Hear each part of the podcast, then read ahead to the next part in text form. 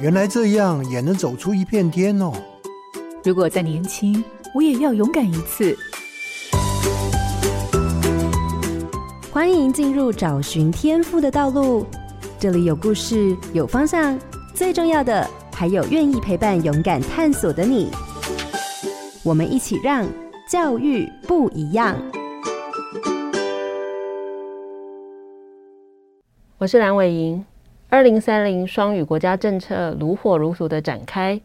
这几年来，学校到安亲班都风行的开设国际班或是双语班，还有双联学制。但高中端的双联学制，你真的了解吗？你的孩子适合吗？荧光焦点：高中双联学制。双联学制从一百零六学年度开始出现在公立学校体系中，这是一个与国外高中课程与学位合作的计划。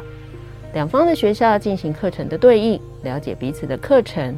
透过增加几门国外学校要求的课程后，学生就能够在台湾就学，取得国内和国外两所学校的学历。以台北市中正高中为例，每年甄选少数学生，除了国内教育部规定的课程外，学生还需要加修学术英文、微积分、经济学、计算机概论等五门 AP 的课程，而且学生要利用高一的暑假赴美学习美国历史。中正高中的老师林龙秀提到，如果你的孩子能够接受多元的想法，对于学习有相当的决心，就具备接受双联学制的挑战。他更强调，不论孩子是否选择双联的学制。最重要的是，都要能够找到一条属于自己的路。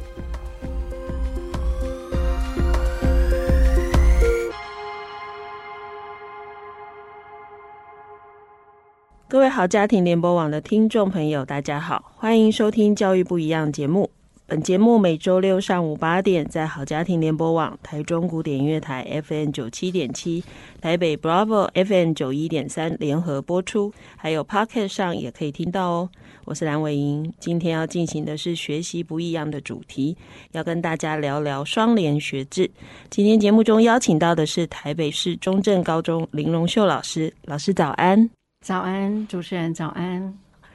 一百零六学年度的下半年，那台北市呢，在率全台之先，就先开始推动了高中的双联学制。也就是说，念完高中三年，你可以拿到台湾，也可以拿到国外高中的两张文凭。那中正高中又是第一所实施双联学制的学校，从二零一八年开始就做到现在。报名的人数从第一届的四十多人到六十六人，到更后来的都超过百人的情况。那但是问题是对大部分人来说，我们好像常常听到双联学制的这个名称，但我们并不知道双联学制到底是什么，而且为什么这么多人会要抢着去读这样的学校，或者是参与这样的学习机制呢？那我想今天的节目，我们可以从荣秀老师的经验。对于高中的双联学制有更多的认识，各位听众千万不要错过这一集哟。那我想一开始，当然我们就先请荣秀老师，可以用可能比较容易的方式，好帮助我们的听众朋友去了解，那到底双联学制是什么？呃，双联学制呢，它的意思就是说，我们在台北，我们有一个本来的一个学校，同时跟国外的某一个学校做一个联合的学习的学制。那通常呢，都会跟着，比方说美国的高中、澳洲的高中，或者是加拿大的高中，作为一个联合的这样的一个学制。那这个学制在大学其实行之有年，那么在高中呢，的确是比较少一点。那中正高中就走的比较前面，好，所以四五年前就开始了这个双联的学制。嗯，那当时学校成立双联学制的这个原因或目的是什么呢？双联学制最重要的，倒不一定是所谓的要取得文凭这件事。而是希望透过提供国际教育，让学生在高中的三年的历程当中，除了学习一零八课纲我们教育部的课程之外呢，同步也能够有比较深的触角，可以去学习国际教育，包含增进英文的能力，包含用英文去学习比较特别的学科。比方说数学，比方说 AP 的选修的课程等。所以它跟双语很像吗？如果这样听起来，嗯，双语的意思是部分英文，部分中文。嗯，但是我们双联的课程，它主要是全英文的授课，所以它是加强版的双语嘛，好，或者是更全面型的双语。所以意思，呃，您刚刚提到有双联课程，所以双联学制里面就会有一些是。原来学校现有的课程，意思是这样。对哦，所以那如果它是属于因为这个学制额外新增的课程，那个部分就会用全英文的部分。嗯，对，没有错，主啊，主持人说的没有错。OK，好，所以。我自己也因为要做这个主题，去搜寻了一些资料。那当然媒体也做了很多一般民众的访问，那就发现有一些民众的反应，就是如果他今天真的在高中就把孩子送出国，光生活费呀、这些学费，因为又是外国来的学生，又不能享有一些原来的，比如说在地本国生的一些优惠的话，那送出国其实要花很多钱。所以有一些家长确实是因为觉得，哎，那我如果在台湾就可以取得国外的文凭。好像我升大学我就比较方便，我可以直接申请国外大学。那就因为这样子跑来念呃所谓的双联学制。那就你的观察，就是这么多年下来，家长们真的大部分都是因为这个原因吗？还是有什么其他的原因？嗯，双联学制在公立高中开办最重要的优点就是让有些家长或者是孩子，他还不是百分之百。就一定要出国的这群孩子，他有多一点的时间，可以去想想看，我自己能不能适应全英文的课程，然后全英文的课程大概是一个什么样的样貌？所以他利用这三年的时间，跟着我们的双年的课程一起学习。那他同时间在他等待或者是在他。经历的这个历程，他可以了解自己适合还是不适合。所以，有的孩子本来是抱定着想出国的这个想法，经过这个历程，他觉得，哎，没有错，我就是要继续走这个路。那也有的孩子，他发现他觉得台湾的课程更符合他的想象，所以他也有可能经过双联的课程之后呢，确定他要走台湾的课程。台湾的大学，那当然也有原来他其实只是想跟着试试看，抱着学英文的这个心态来加入我们的双联的课程，但是他经过三年的呃，我们不只是透过课程，我们其实透过很多国际面向的活动的学习，他也体会到就是说原来出国的路。并没有他想象的那么遥远，所以他在这三年的过程当中，高一、高二，他的探索以及他的增强之后，他觉得其实我可以试试看，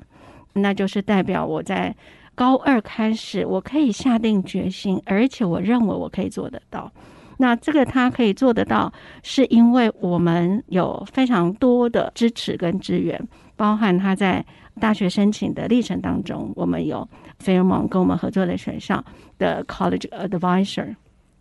进行每个月的 counseling，每个月的咨询，同时我们也跟家长沟通跟了解。所以，当孩子在高二或到高三，当他要决定他最终要选择哪里去读大学的时候，其实在这个历程当中。就是有非常多的了解，然后探索、咨商，然后经过一个慎重的决定，最终孩子跟家长会做一个对他小孩来讲比较合适的一个抉择。我觉得蛮好的，就是诶，我真的没有跟荣秀老师聊以前，我还没有想过有这个。这个原因，也就是说，我原来只想的就是，哇，这些人应该就是只是想出国读书，又想要拿公立学费。我原来想的是这个，但您刚刚提到的，确实是一个开启我们对双联学制不一样的想法。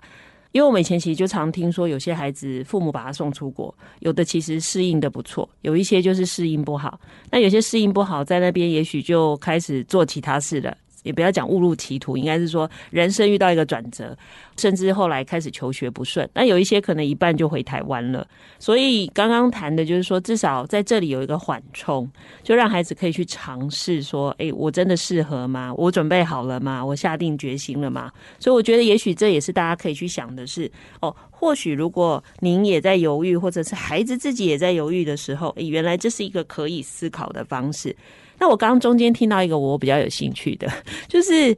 因为我们其实本来就都知道，国外的学校里头，他们可能不像在台湾，台湾过去其实课程很多，然后比较以班级的模式在运作，所以其实导师们虽然也会做一些学生的辅导，可是其实我们还蛮多时间在做行政事务或管理或联系这样子。那不太像国外，可能不一定有这种直接导师这么紧密的联系，但是他们会有很多顾问，也就是说，学生遇到某些生涯发展的事情，会有人可以跟他慢慢谈。好像你刚刚说长达一个月，那就你的观察的那个部分，就是在双联的学制里面，孩子开始可以去享受好了，我用享受或接触到这种国外可能在协助学生上不同的方式的时候，学生的接受度或者是学生的适应状况还好吗？就是 counseling 的过程，所谓的 college counseling 是这一块哦。那我觉得 college counseling 在国外是很有阶段性的在进行。比方说，我们是在一个什么样的频率跟孩子做访谈？比方说，高一的时候就是大班的大团体的方式，到了高二第二个学期开始就有一对一的访谈。这个一对一的访谈，我们的 advisor 就会很清楚的把每一次访谈他的这个历程当中谈到的，比方说他的。他未来想做什么呀？然后自己理想中的职业的发展，以及他有没有一个羡慕的一个职业，或者是社会上的贤达，从这个地方去带，然后把每一次的访谈里面都很具体的写下今天是什么时间，然后学生谈到什么。那我们第二次再见面的时候，那学生有没有改变？改变的原因是什么？坚持的原因是什么？都是会在他的每一个历程里面把它记录的很清楚。那刚开始学生，我们的孩子比较习惯，就是高一的时候你问他，他其实都不大知道要做什么。到了高二。第二学期，他可能也不还不是那么样的确定，但是在这样一个定期的一个时间的区隔的过程当中，他到了高三下学期，其实他慢慢的会有属于他以及他跟家人讨论过后的一个决定。所以，我们的孩子在这样一个过程当中，其实可以看到他们的茫然、抉择、成长。嗯。那这个部分好像跟应该说台湾新课纲不是会做课程咨询吗？不过我们还是把生涯辅导切出去嘛。不过它一部分在里面。那像在中正里面有一些老师已经开始接触到双联学制，也知道诶学生会经历这一段。那像这个部分，学校有因为双联学制，然后诶在面对我们处理新课纲这些新的事物，会有一些转化吗？因为其实我听起来很像诶。呃，就是以老师的角色的观点嘛，哈、嗯，是，呃，我觉得 counseling 它它是 universal，它的概念当然是类似的，嗯，对。那升学国外比较大的复杂，就是国外的大学它不是三十几间，也不是一百多间，它是以美国的大学是三四千间这样的一个数量，所以当然它在。Counselor 的角色里面，以及包括他们对于学群或者是选科系，以及台湾的家长他们所认同的，比方说科系的排名呢、大学的排名呢等等，这个放大到全球性的升学，当然也都会有一个对应的一个想要了解的过程。所以，嗯，当然所谓的这种 college counseling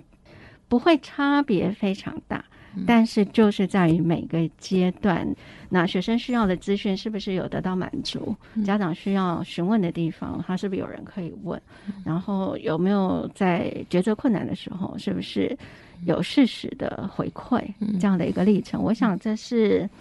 就是说好的 counseling 都一定会做到的一个历程。所以这部分的工作，过去我们的导师其实有在某些时候其实也都会这样做。所以其实有时候台湾老师还蛮辛苦的，对，就是要身兼好多工作。你又要懂你的教的学科，你又要能够对大学很理解，然后当学生遇到生涯的选择的困难，你还能够跟他谈，然后分析跟判断嘛。好，也要在不同的阶段开始带着孩子去想很多事情。所以其实某个程度上是，哎，我自己的感觉啦，就是台湾的老师其实工作的复杂度太高，所以以至于每一件事情也没有办法真的静下来去深入理解太多哈，所以我觉得这也是台湾的教育体制可以去好好思考的，是怎么让老师更有时间可以好好的去面对学生。那当我们再拉回来再讲那个学制的部分，因为这几年台湾其实不止双联，就是大家开始对于国际的文凭有更多的了解，或者是更多的教育的资源引入。那像你刚刚提到的，比如说也有什么国际的预科课程好了，或者国际的文凭课程这种，那到底这些又跟双联学制有什么不一样？比如说他在选择上啊，到底怎么样去决定他到底要去念 IB 这些，或者哎还是双联学制其实比较适合他呢？所谓的双联学制啊，还有国际大学预科，还有所谓的 IB 啊，其实不大一样。那双联学制它是一个高中对应另外一个高中，是一个同等的。年级的这样的一个学校，那 IFY 它对应的是一个高中，对应某一个大学或联合的大学所开设的课程。那 IB 呢，它对应的就是一个平行一零八课纲的另外一组课纲的概念。所以家长们或者是孩子们想要在这三个系统里面去了解的话，大概可以用这样的一个方式去理解。那以双联学制来说，刚刚我们也提到它是两个学校做课程的比对，然后呢，它是同时都符合毕业条件的话，它可以拿到两校的毕业证书。那 IFY 呢，它指的就是说在高中。呃，三年的学习当中，我们同步学习在英国体系里面的高中第四年，因为英国的大学的体系它是有高四这一年的，所以所谓的 IY 的课程，它是在高中的三年的历程当中，把第四年的高中的课程一起修习完毕。所以它牵涉的就不是一张毕业证书，而是在第四年的这个学科的学习当中，要经过一定的理解，然后深化，然后呢，去做于这样的学习。那所谓的 IB 就是它有它自己独特的课纲，那有它自己一定要学习的学科，比方说它有六大学科组，那你就是必须要针对这个六大学科组去做选课。那最大的不一样是，IB 非常强调，他要透过他的学科的学习里面去整理出来，去书写出来，包含一一包含 CAS，所谓的延伸性的一个论文的写作，或者是创意的活动的一个课程。那他必须要针对这些去做一个。书写，或者是去做理解，然后培养自己成为一个具有国际情怀的孩子。所以在高中的求学的过程当中，它有一点点的不一样，也就是跟台湾的课纲相结合。如果以这个角度里面来看，IB 的结合是比较弱的，双联跟 IFY 跟课纲的连结是比较强的。嗯。就是因为 IFY 是高四的，就是额外的部分呢、啊。那双联因为它同步还是要上台湾的课，对，然后只是它有多了一些国外要采集的嘛。那 IB 看起来它就是要符合另外一套课纲，然后另外又有专题，还有最后创意性的活动的，必须要去执行的这一块。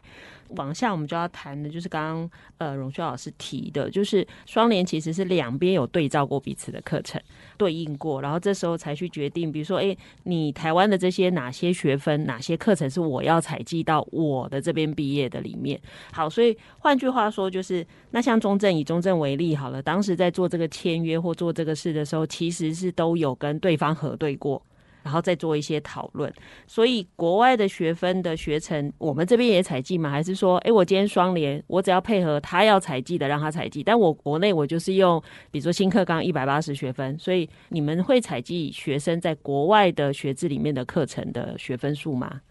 应该是这样说哈，就是。双联学制，它必须要去比对双方的课程，以及它的上课的时数，以及开出的课程的科目的名称，以及科目的上课的内容。那台湾的课程基本上美国的高中都承认跟接受的，所以我们经过比对之后呢，他们的上课的每一科上课的时间的长度，比方说一个学分上几个小时，倒是跟我们不一样。所以双联所开的课程就是要在那个时数上补足，所以我们三年都要修习所谓的学术英文，特别是他们的数学基本的学科，他们要上足五个 period。所以我们也是根据这个部分跟台湾的课程相比较之后，所以我们也多开了数学啊，所谓的 pre-algebra 的课程。所以台湾的课程在双联的体制之下被承认，这个是一定的，这是确定的。那刚刚老啊、老师或者是主持人所提到的，就是说我们有没有承认他们的学分？那我们有没有承认他们的学分？这个是要在教育部的成绩。去做处理，也就是一零八课纲里面，你的课表要多少节课，你的学科科目是什么，就是什么。所以比较可以做到减轻学生的负担的，就是我们有些课程是开在多元选修，有些课程是开在校定必修。所以透过这个方式，就是相等同我们有双方都采集，也就是在我们的课纲这个部分，我们看到它的多元选修，我们有选修啊 Pre-Algebra。啊，那这个是为了衔接高二的时候，他们要上 AP 的呃 Calculus 的做一个衔接，所以在这样的一个衔接的课的设计当中呢，也可以达到就是说，我们是呃台湾的学制也认可我们所做的选修，只是必须要符合在一零八课纲的时数跟框架跟学科内容里面。如果这样的话，听起来就是有一些没有办法算进我们国内的学分嘛，因为毕竟教育部有规定。那这样就表示学生一定会用到原来一到七节额外的时间做学习哈。那这样平均一个礼拜大概会有多少时间是额外要去学国外的课程呢？嗯，大概平均下来是八到十个小时一个礼拜吗？对，如果你是以三年下来，然后每一个学期跟每一个礼拜的这样来看的话，大约是八到十个小时。那这样就要用到晚上或周末喽。呃，我们学校的排法是集中，嗯、所以我们一次开课就是四小时。所以我们可能就集中在周一啊或周四啊这样上课，所以我们尽量没有放在星期六做开课，嗯、但是星期六我们呃会，比方说一个学期会有一次到两次的所谓的国际面向的论坛啊，或者是分享啊，好成果发表啊、嗯、这样的，属于可以让学生有发表机会的这样的一个舞台。那国外的这些课程。我们的老师授课吗？还是他们的老师授课？是实体还是线上的这种方式进行？是哪一种呢？嗯，呃，我们双理学制的设计一直以来就是以国内实体授课为主。所以我们的老师可能内聘校内的老师，也可能外聘其他有专长的老师。那现况里面呢，因为疫情的关系，所以我们开始有逐步有一些合作的 co-teaching 的线上的课程。那这个 co-teaching 的线上课程，它的目标是 Fairmont 它的师资，但是是跟我们的老师一起去设计出来。关于特定的一个学科这样一个设计，不是采用好像是国外现有的线上课程，然后依据国外的线上课程的时间安排跟周次安排来做线上的休息。我们不是采这个方式，比较重视学生在校，然后再跟老师实体的接触。嗯，对，因为我会这么问，是因为确实有看到好像有些学校写的是，哦，那你就可以。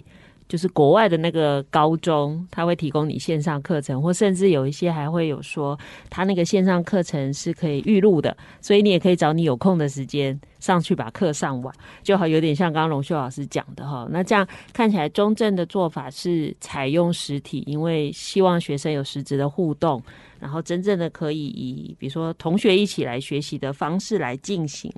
那这里还有提到一个是。毕竟国外的课程是全英文，或者是有一些东西可能不见得跟我们原来的中学上来的课程是衔接的，它是额外或新的。那一般你自己这样观察，学生在学这些国外要采计的额外的这些学分的课程的时候，台湾的老师需要给予协助吗？就说，一种是学生真的需要我协助，一种是我们在课程的进行或老师的安排上，那就像刚刚您讲，可能会有协同的部分。那这种是什么的课都会安排协同吗？那怎么样去做学生的支持跟合作呢？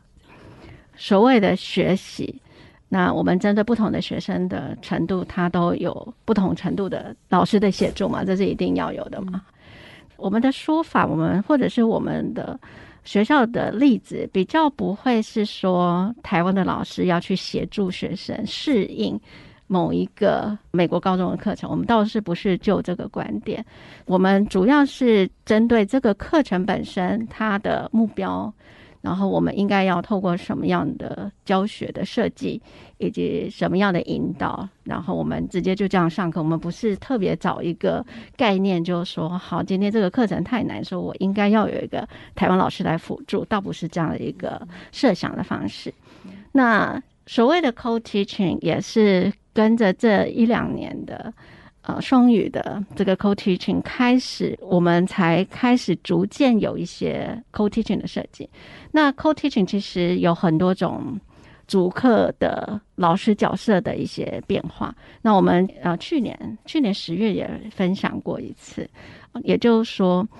以我们上学期的例子哦，co-teaching 的设计一定会有一个主抓的老师。比方说，上学期我们学校我们自己做，还有我个人跟着我们的双联老师一起做的设计。这个主抓就是在我们学校跟我们老师以及我个人啊，我们对于 inquiry-based learning 做一个课程的设计。那在需要其他老师的支援的，比方说在某个单元，我们觉得啊，我们是不是透过什么样的方式来引导学生了解什么叫做 inquiry？这样一个历程，那哪一位老师有比较有专长，我们请他在这个单元里面做特别的说明。那比方说，我们要针对某个专案的实作，要怎么样设计？那个部分是呃哪个老师的专长比较可以协助到学生，我们就由那个老师来做呃主轴。所以我们的合作的历程当中，我们觉得 co-teaching 是一个。老师有相当的默契，然后彼此在角色、在知识上要互相做协助。嗯，荣秀老师其实在这一块算是台北市走的比较前面，也耕耘比较久的人。那您自己参与这样的学制跟课程，所以从一开始就参与了吗？一百零六年。嗯，我一百零六年就有参与招生影片的制作嘛，所以等于从草创的时候就开始从了解，对，那时候做一点点，嗯，到了第二年呢是 part time，就是用两节课的减课去协助，嗯嗯嗯，那第三年之后就是比较 full time，对，因为学生越来越多了嘛，对，所以相关的事情也多了。所以刚刚在讲的，呃，大家当然也会去想双联学制，毕竟在学校里头，它就是某一小群孩子，然后，但是他总是有额外的一件事情。所以事实上，您平常在忙的事情，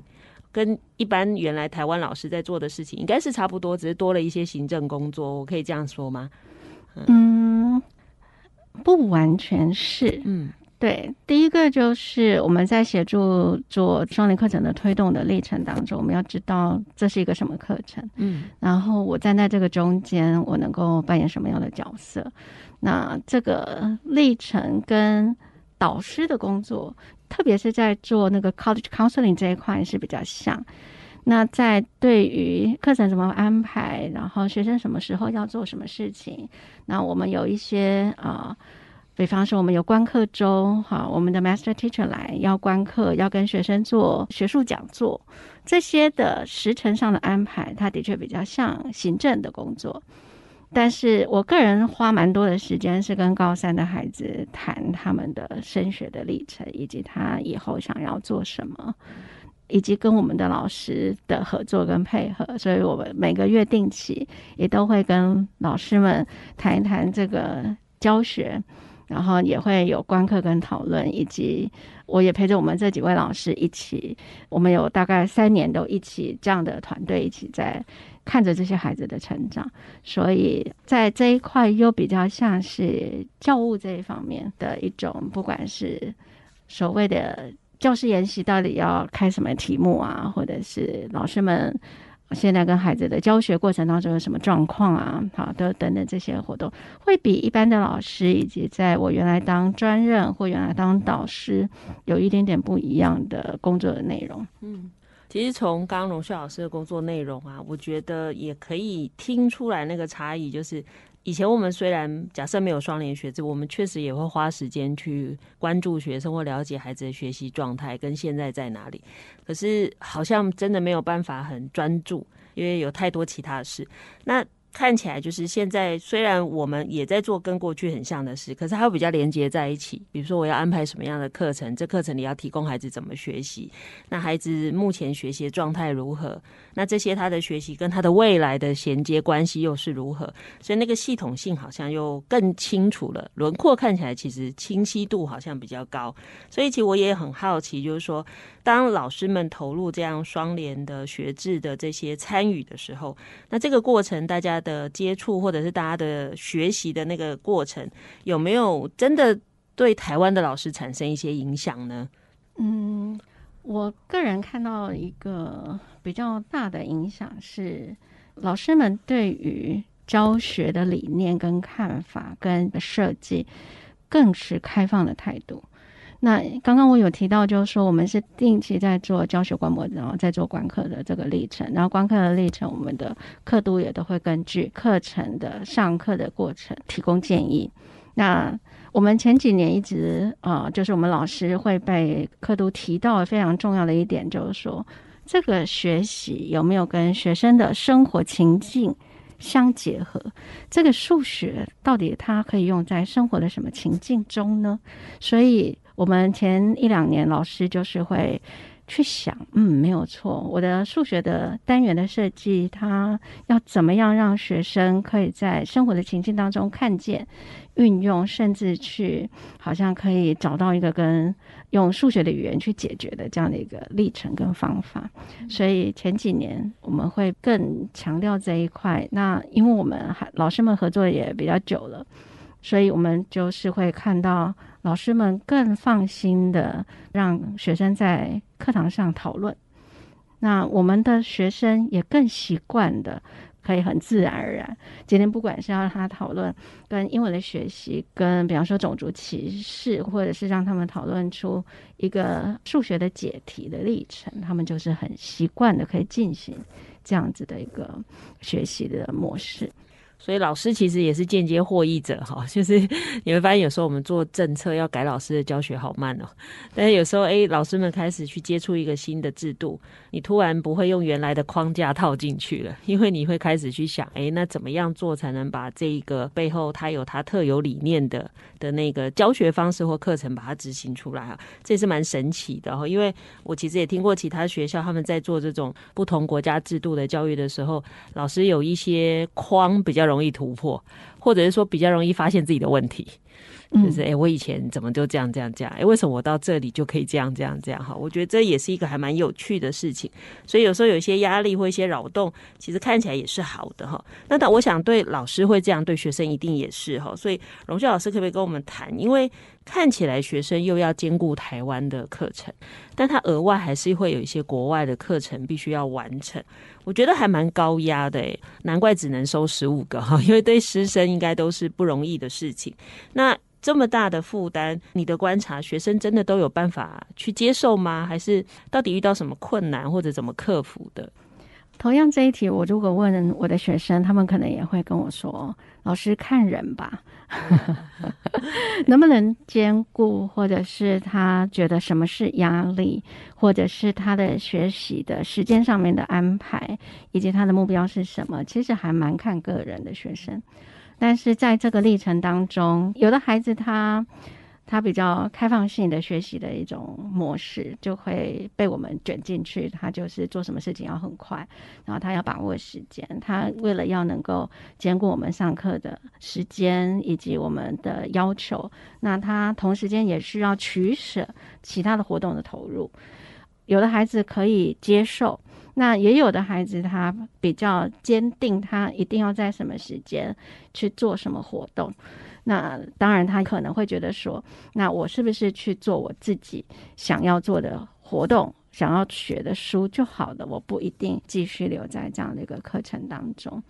那我们都对这样子的反应或者是自我的修正都是开放的态度。当然，我们会期望孩子就说，你能够坚持，然后能够知道你的坚持是什么，知道这个历程怎么样为你的未来。能够有一些改变，或者是有一些刺激，有一些激发。但是同时间，我们也了解孩子真的压力也很大。像我们这个时间，四月的时间，我们的高二的学生就是要面对下个月的 AP 考试。那 AP 微积分、AP 经济都不是一个好读的课程，所以他们除了额外的授课的时间，同时他必须要很清楚的。对他个人的时间做一个安排，他才有办法兼顾。那最累的当然就是高二的学生，特别是高二的第一次期中考到第二次期中考中间，他会有很多的报告啊，或者是讨论啊，要交啊，要做啊。所以当孩子能够通过这个考验，其实对他来说，他真的可以很。自信地说：“对，没有错，我走过这一趟，那我学到了什么？我知道我应该怎么做，我才可以有办法真的做到这么多事情。”嗯，这跟我们其他几集在讲学习真的都蛮像的。也就是说，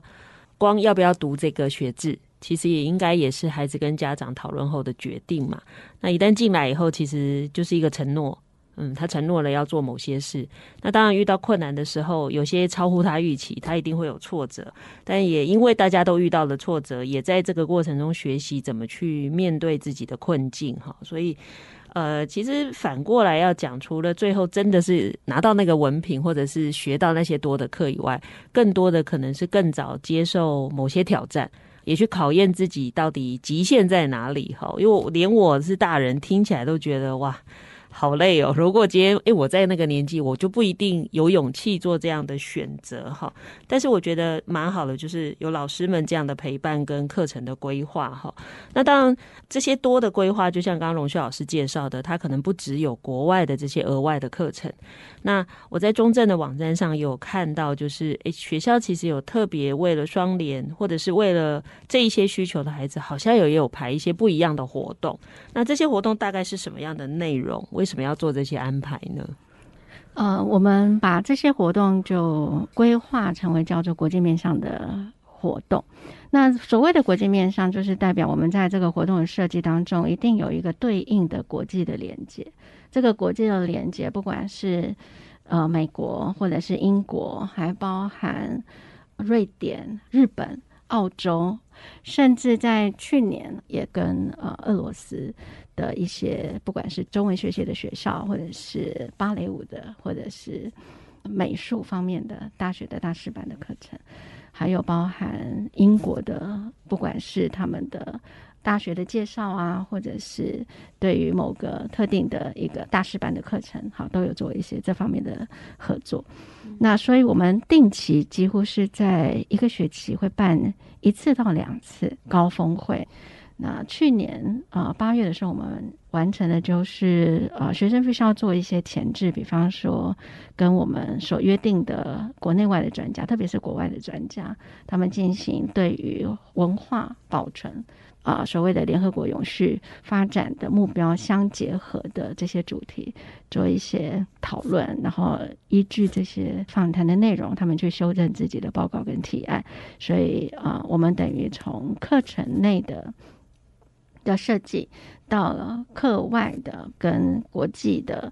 有兴趣的这些议题式的讨论的结合，都做一些啊延伸啊，或者是深化的这样一个历程。所以我们的活动的目标其实是在于连接深化，然后让学生有很明确的一个对象或场域，去把他的发现跟大家分享。嗯。所以就不只是拿国外的文凭上国外的课，这一段学习的过程里，也要开始去思考跳脱只有国内的逻辑的或者是视野的这样的事情。哈，那刚刚提提很多，从双联学制的好处是拿到国外的文凭，好像可以申请国外的学校这样子。实施到现在，大部分的孩子都有出国吗？还是说，呃，多少比例的孩子会出国？那最后选择没有出国的孩子的原因是什么？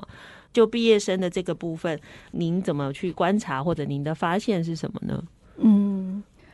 我们的学生就如同我刚刚前面说的，我们的目标是希望提供孩子在这三年当中能够有一个平行于他的高中的学习以及高中的历程，所以我们的目标其实不是放在学生一定要出国。所以啊，学生跟家长他们大概也可以了解，虽然他们可能刚开始会以为，老师我又没有要出国，那我干嘛要继续？但是他逐渐会慢慢的去重视到这个历程的学习。那所以我们的学生出国大概是三十到四十 percent，看每一年的学生跟他家长的考量。那疫情的影响有时候又会比较少，像今年听到的学生家长可能出国的也稍微多一两个。我们可以说，大部分的学生跟家长其实。我觉得这也是台湾的公立学校的一个现况，就是我们还是对于我们的大学发展以及在国内发展的这一块，好像还是相当的认同，所以孩子都会等到他国内大学放榜、国外大学放榜，然后去做一个整体的考量。那以学生他决定要出国的学生，他当然他可能会提早就下决定。但是以美国的升学，它最大的特色就是它采计国内的高中成绩单的 GPA，所以学生他是一定要台湾的书念得好，同时他的英文要够好，他才可以申请好的学校。所以对我们的孩子来说，他一方面要顾他平常的成绩，一方面他学测也不能放，同时他特别是两边都要兼顾的。呃，学生就会比较辛苦一点。嗯，所以看样子就是，哎，这些孩子其实确实走到后来，就不是像我们以为的，都是想出国的，然后才跑到双联的学制。也确实有一些孩子跟家长是为了有更不一样的学习，所以留在这里。那您观察到像？因为中正里其他的学生大部分还是原来一般普通班级的学生，那您在看这两边的学生，你观察到到底走这个双联学制结束的学生，他们到底在能力或态度或某些知识上好了，跟我们一般的学生最大的差异在哪里呢？我觉得最大的差异哈，我必须要引用我们 AP Calculus 的数学老师的一个说法，他在很多不同的场合以及跟校外的老师做分享的时候，他都这样说：在他看到的我们双联的学生，是一群对于他的学习有相当大的决心的孩子，也就是他会对于他想要念的，比方说 AP Calculus，他会有一个承诺，他会去。去想要达到他想要设定达到的目标，所以这是我们呃数学老师对我们的孩子一个很大的肯定。所以他觉得他教双联的学生这一群孩子，跟他在教其他的普通班的孩子的相比较之下，他觉得我们的学生目标很明确。就是愿意去去学习，愿意去练习，愿意为他所想要争取的目标去做努力。那我们看到比较像是呃，比方说是经济学或比较偏商业学群，或者比较偏文史哲方面的学生这一群孩子来看的话，我们会觉得我们的我们所提供的这些国际面向的活动是可以给他们比较多的一个想法。那所以，我们有时候孩子早来，我们会问他，其实他自己都可以感觉到，虽然这很难量化，但他在他的班上跟其他同学做一些呃小组报告啊，或者是做一些主题的讨论的这个历程当中，我们的孩子自己可以感觉到，他能够说出来的重点。跟其他孩子能够说出来的观点多多少少有些差别，但是当然我无法亲历其境孩子所描述的他的讨论的那个过程，但是这些历程是孩子平常就是每天在上演的，每天他自己都知道他自己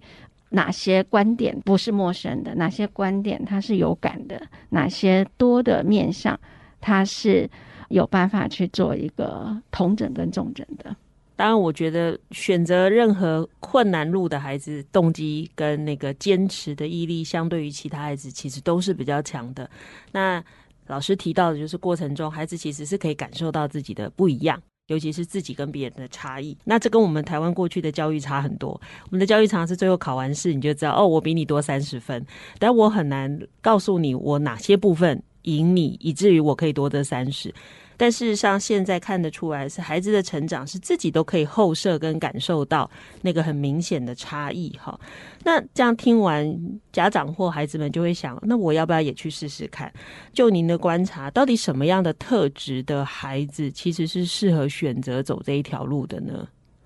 我们的招生其实都是觉得说，孩子你只要有中等程度以上的英文跟数学啊，就是以假设以他会考的。成绩来看啊，但但是你非常希望你在高中的学习的过程当中，你还能够额外多一些比较深化的学科型的学习，以及多元面向跨文化的学习的这类型的孩子，你是有兴趣的。这些孩子其实是还蛮适合这个双联的课程，因为我们的课程常常是需要孩子表达意见，去跟别人合作跟协同。特别是他的英文能力，在他的这个历程当中，他是需要听到就能够表达，他是需要读完之后可以说明，他是需要可以一步又一步的从刚开始，呃，有些孩子也许觉得自己英文好，但是他经过了这三年，他的英文的学习当中，他可能就要进一步到说明自己的观点，然后能够把。这样的一个学习的能力跟技术带到他自己可以做好自己的报告，用英文去解释。所以我们期待就是说，你对自己在英文跟数学甚至科学中上以上，但是你希望可以透过这样的学习的历程，能够让自己更进步的孩子，我们觉得你还蛮适合来挑战看看。好，所以那个大家要评估自己的状态哦。我觉得看起来比较不是你是否已经具备，可能有一部分是你是否准备要接受挑战，让你具备这些能力哈。那最后可能要请荣旭老师从用自己的观点哈，不一定是学校立场或者是其他的。其实这两三年这么多，不管是在追双语啊，在追国际文凭或者是双联学制啊，大家其实会很焦虑，好像。错过了什么，或者是家长很怕自己没抓住什么，会不会害了孩子？哈，那对于这大家这种很一窝蜂，可能很想要去学习国外的这些制度或教育，您自己怎么看呢？或者是对于没有办法追求这样的，您怎么给他们一些建议呢？嗯，从我们刚刚的讨论啊，大概我们也可以听出来，不是每个孩子都适合双联的课程，所以。所谓的他愿意去尝试，愿意去往前走一步，大概就是如果能够接受比较多元的一个想法，这样的孩子适合。那同样的，也不一定所有的老师或所有的学校，你都一定要走上双联的这样的路。我觉得非常重要的是能够审视自己的教学的目标，审视自己学校发展的愿景跟目标。那也许不一定要像我们学校做到非常之完整，但是老师在课堂当中，在你的教学的设计当中，也许呃，老师在学校也有可能有不同的角色，也许是某些行政的角色，或者是某些。教师团体的角色，那么在自己的这些角色当中，你是不是也可以把如果认同国际教育的孩子，他啊是需要不同的学习，或者是让他能够深化学习的这样子的一个目标，老师们应该都在自己的岗位上都有办法找到一些元素，然后设计出属于自己的教学以及属于自己学校的一个模式。那对于家长跟孩子们，其实也不用那么担忧，想好想清楚。通常在还没有进门，不太会清楚，所以你也可以真的试试看，给自己一个机会去体会、去经验看看，走一走。如果觉得自己，好像这一步一步的引导都足够，也是符合自己的目标。那么这样的一个选择，对孩子来讲就是很棒的一个选择。倒不一定是别人的孩子做得很好，自己的孩子就一定有办法，好像是一定要达到那样。反而是选择对自己最适合的，你的孩子也愿意投入的，我想还是才是最好的。但是我们欢迎。就是想要试试看，不管是在学习啊，不管是在教学啊，不管是在不同活动的设计，都有兴趣想了解的，其实也都可以看看我们学校的网站。那我们学校办的研习或者是说明，大家也可以常常来啊了解一下。好，我想今天真的很感谢荣秀老师哈。虽然最后他这一段有叫大家上网看一看哈，但是其实他中间是很客观跟中立的在。陈述其实我们做了什么，也不会刻意说太多，或者是诶，好像告诉大家你非做这件事不可哈。我想这个当然就是在教育中很重要的一个精神，因为教育有很多可能性。那我们其实今天也希望帮助大家，对于这些年好像大家很流行的一些国外进来的制度有更多的认识。充分认识之后，也许就可以想，原来这些学习我不一定要追。就算我不追，其实它里头有些内涵，那我们其实也可以用其他方式去达成哈。我想这才是更重要的部分。那今天真的很感谢荣秀老师带给我们这么精彩的分享，谢谢您啊、谢谢主持人的邀请啊、呃，今天也聊得很开心啊，主持人很睿智啊，谢谢。